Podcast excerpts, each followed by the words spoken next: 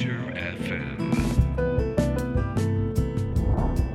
What's new fun? こんばんはライフレーベルドライブの代表林哲平ですさまざまな分野で活躍するゲストを招き人生のニューファンについて考え語る30分のプログラム What's New Fun? 今夜のお客様は先週から引き続きショート映画配信サービスサマンサ代表の岩永雄一さんです。えーサマンサを知るきっかけになったのがビッケブランカさんと柿本健作さん先日のですね一緒に行った企画会議と。前回はサマンサの楽しみ方や岩永さんのバックグラウンドについてお話をお伺いしました。今回はショートフィルムの可能性や今後のビジョンについてフォーカスします。そして大事な話もちなみに前回の放送を聞き逃した方はポッドキャストをチェック What's New Fun 今夜も最後までお付き合いください What's new fun? This program is brought to you by Life Label and Delive.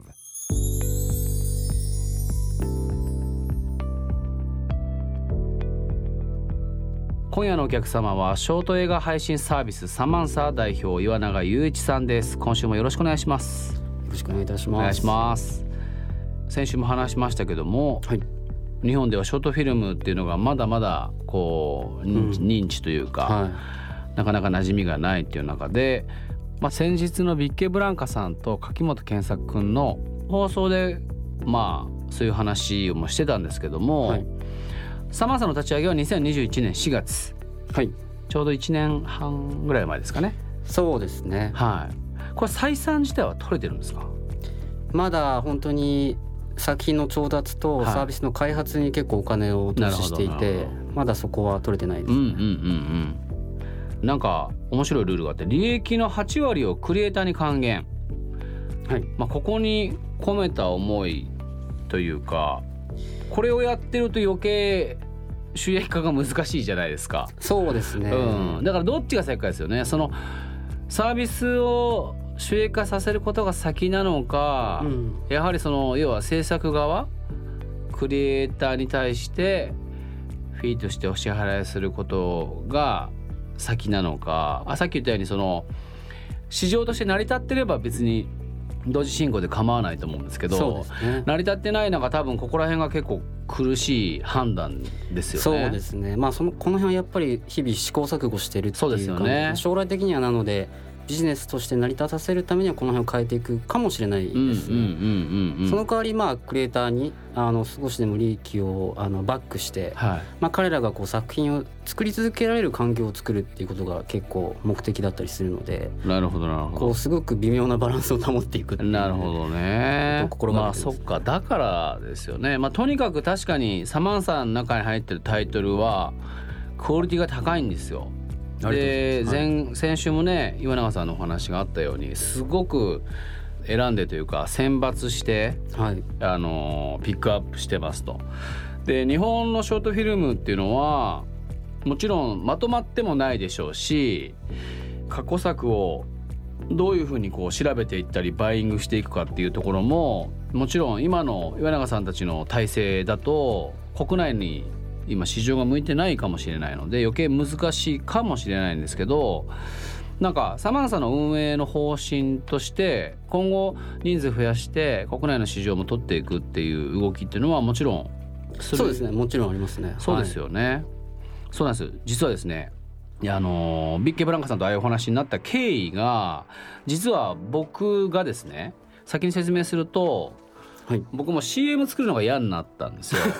はいえっともうね6年ぐらい前うに。んえなんか要は自分たちのコマーシャルを作るのはすごい嫌になって。うん見たくないし、はいなんかずっと自分たちをこう売り込む作品あの要はことをやるじゃないですか、うんまあ、コマーシャルを被害してるわけではなくて、はいはい住宅ブランドをもともと僕がすごくやりたかったわけじゃないのでなんか違和感があるんですよ。うんこの家売ろうこの家買おうっていう行為に対して、うんいやわかります。はい。そう。だから僕はどちらかというと何かの、えー、とストーリーの中に僕たちが作ってる、まあ、それはそのストーリーの中にすこう染まれるようなものコンテンツにして、広告費という形で払ってなんかその物語が表に出ていくのが一番望ましいなと思ったんですよ。はいだからまあふつふつふつふつ思っててようやく2年ぐらい前に、まあ、フィルムバムっていうビデオグラファー企画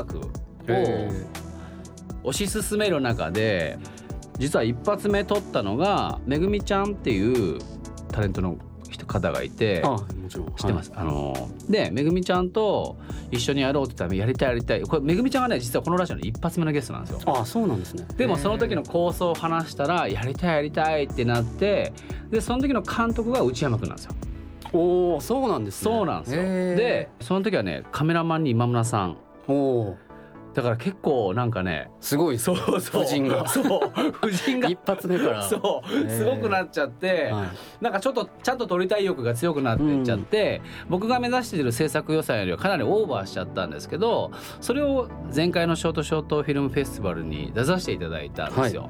で、まあ、各、まあ、ショートショートフィルムフェスティバルだけじゃなくて各国のあのショートムービーに一応ノミネートされたりとかしてたんでまあまあ良かったなと。でもうすぐ僕は次に行きたいので、うん。今ビケさんと話してて僕はやっぱ普通のことやりたくないんですよ。うん。なんかこう今回みたいにビッケさんにいやほんとねものすごい才能の持ち主でかうん。面白い方で変わってる方なんですけどなんかねああいう方にこう気が合うからやろうやろうってしかも映像のリテラシーも結構持ってらっしゃってはい。好きなんですよね、うん。ショートムービーとかも。はい。でやろうやろうってなったから今回の話がパッと進んだんですけど、うんだからなんか出す場をねそのショートムービーを出す 出す場所をね、はい。あのスタートがビッケさんもスタートがちょっとサマンサ見てさらに盛り上がって、うん。やっぱいいよってこんなイケてるアプリもあるしプラットフォームもあるしいいよみたいな感じになってるしまあ監督も柿本健作君ではい。ややろうやろうって話にもなってるしっていう話でこのこの話にねどういうふうにサマンサさんにでもこう乗乗っていただくじゃないですけど 乗るとかじゃないと思いますけど、なんか、ね、日本のタイトルまだないと思いますよ。まだいまだないと思うんですけど、なんか特別枠とかでサマンサの中にまあ、今回作る作品がいつできるかちょっとまだ分かんないんですよ。はいただ絶対的にいいものを作ろうとははい思ってます。なんかこう一緒にやりたいなと。いや本当にでもこの話をいただいた時に、はいその過去のねゲストとか、うんその柿本さんもそうですけどすごくなんかこうはい。偶然と思えない縁をすごく感じたのでそうですよね。ぜひなんかご一緒したいなっていうの思いで今日来ました。あ、は本当に？嬉しい。いはい嬉しい。いやもう最近ねサマンサのタイトル見まくってるんで。ありがとうございます。はいいやもうただね僕もねなんでこんなことを公に言えるかっていうとね、はいやっぱ監督が柿本健作ねやるからですよ。はい僕とねビッケさんで「ワイワイワイ」ってやってたらなんかこう違う方向に進んでたりもするかもしれないんですけど、ここに柿本健作がいるだけでこんなにも整うかっていうぐらーいもうすごいです。印籠みたいな感じです、ね。もうこのラジオやめていいです。そう言われるとちょっと責任が。いやいいですよそれは。いややりたいなと。What's new fun? What's New Fun? 今夜のゲストはショート映画配信サービスサマンサ代表岩永雄一さんです、えー、300以上のタイトルがあるサマンサ僕が気になった作品ははい。もうね見れば見るほどねなんかね考えさせられるんでうすよん。病んでいきそう なんかやっぱり長編と違って自分で考える隙間とか要因がめちゃくちゃありますよね。そうっすね、なんかねすぐ振り返れるしまあねたかが7分から15分ぐらいの間にあんなにもこう没入で要は要はバスバス1駅2駅乗ってるだけで1個見終わるんですよね。うん。でしかもさまあの前回から口酸っぱく言ってるように岩永さん集団が皆さんがこう選抜した作品があるので、まあ、とにかくクオリティが高いタイトルの。はい。で僕が一番最近気になった作品はあれですね。地下で演劇やってて。ああファッキンドラマ。さああれですね。F マルキンドラマですね。F マルキンドラマ。はい。あれはやばいっすよ。なんかうん。あんなの見たことあります？いやー長編含めてもあんまりそういう記憶はないです、ね。うん、僕もね結構ね見てくださいまず、ん。あのサマンサの F マルキンドラマ見てほしいんですけど F マルキンドラマっていうタイトルですちなみに。そんなにすっごいこう難しいことやってないんですけど、うん。ああいうの見たことない気がするんですよね、うん。むちゃくちゃ考えさせられるというか今ってこう若い人とまあ僕らみたいな世代ささらに言うと僕らの上の世代って3層あると思ってて、はい。要はバブル時代を味わった方々とうん。僕ら氷河期世代って言ってはい。最も就職率が低かった世代うん。ののくせにベビーブームなんでとんでもなく子供が多い時代なんですよ。で、えー、と30代前半から下の人たちっていうのはインターネットっていうものがすごく要はデフォルトになってる時代だと思うんですよね。はい。この3層ってね僕結構難しいと思ってて、うん。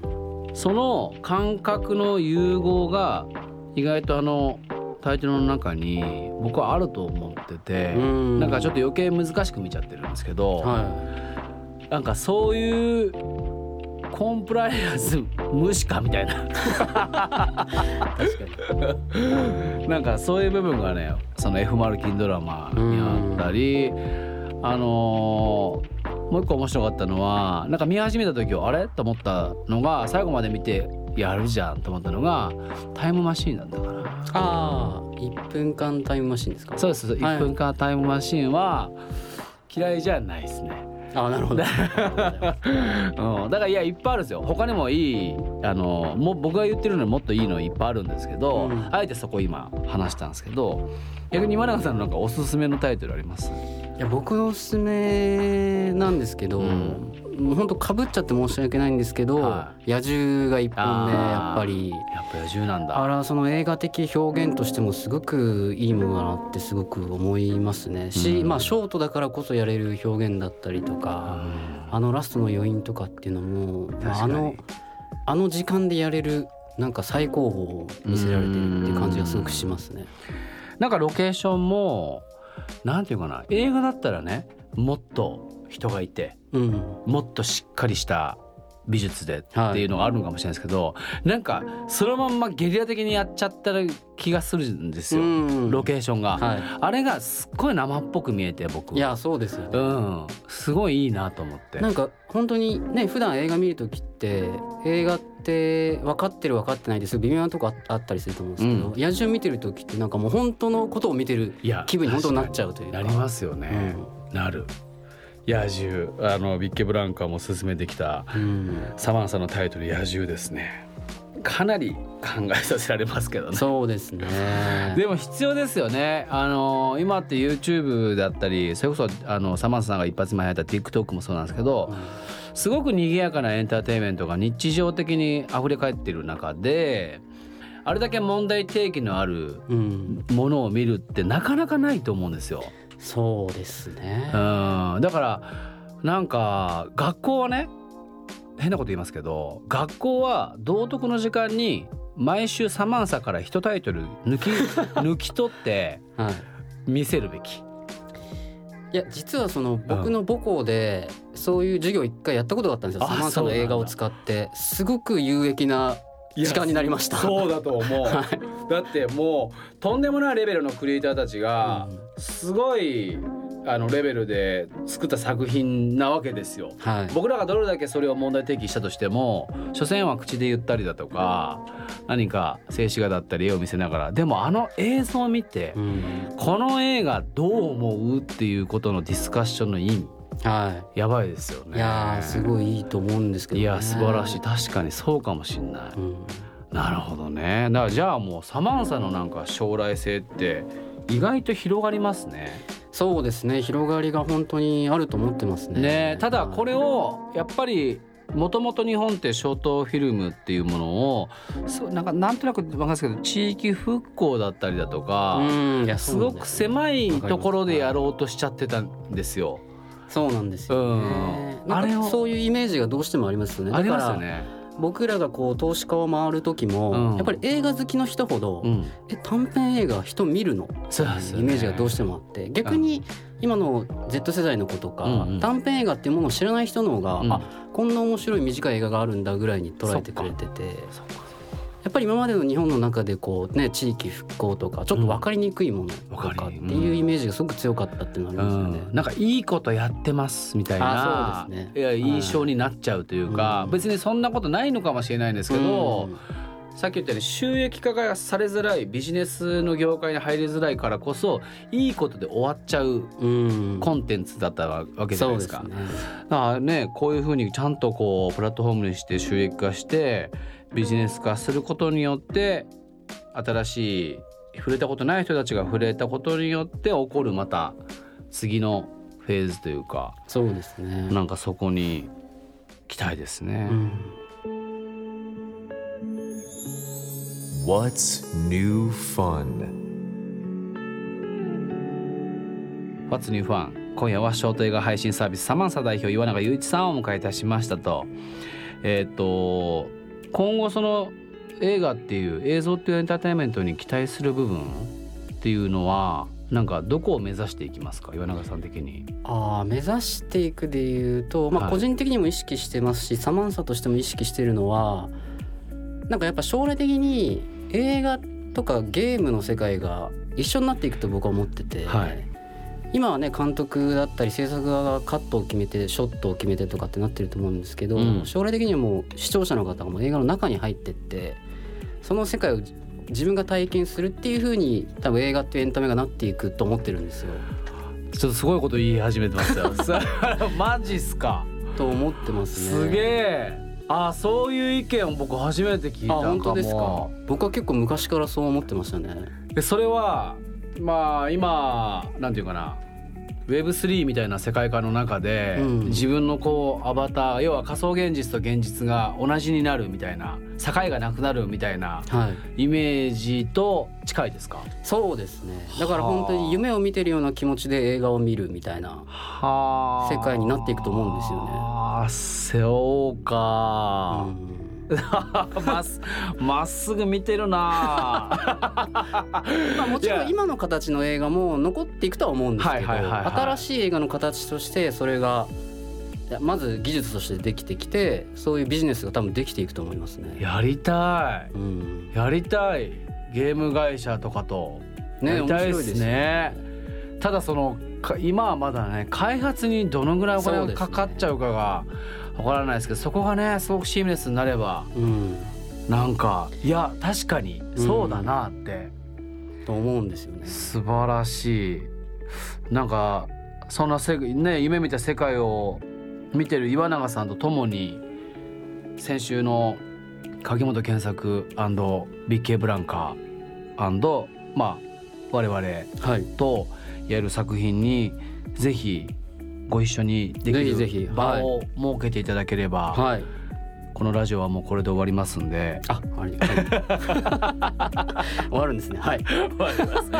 あとはもう僕のミッションはもうラジオで言った以上はサマンサの中にどれだけ日本のタイトルを 僕がプレゼンできるかなので、いやぜひその本当に僕らは別に敬遠してるわけじゃなくて、いや入れたいと思ってるんで、わかりましたはい、もうむしろ協力いただいてありがとうございます。ねえいえいえもうそれをね日本のそのショートフィルムとか取り扱ってる方々ももしこれを聞いたらね手を挙げていただきたいぜひはい、ぜひ一緒にまた、えーショートムービーで語り合いながら一緒に活動を行えたらと思っておりますのでよろしくお願いします、はい、よろしくお願いいたします。ありがとうございましたはい、ありがとうございました。ファッツニューファン先週と今週の2週にわたり岩永雄一さんをお迎えいたしました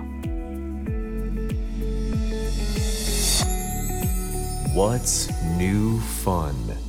This program was brought to you by Life Label and DeLive.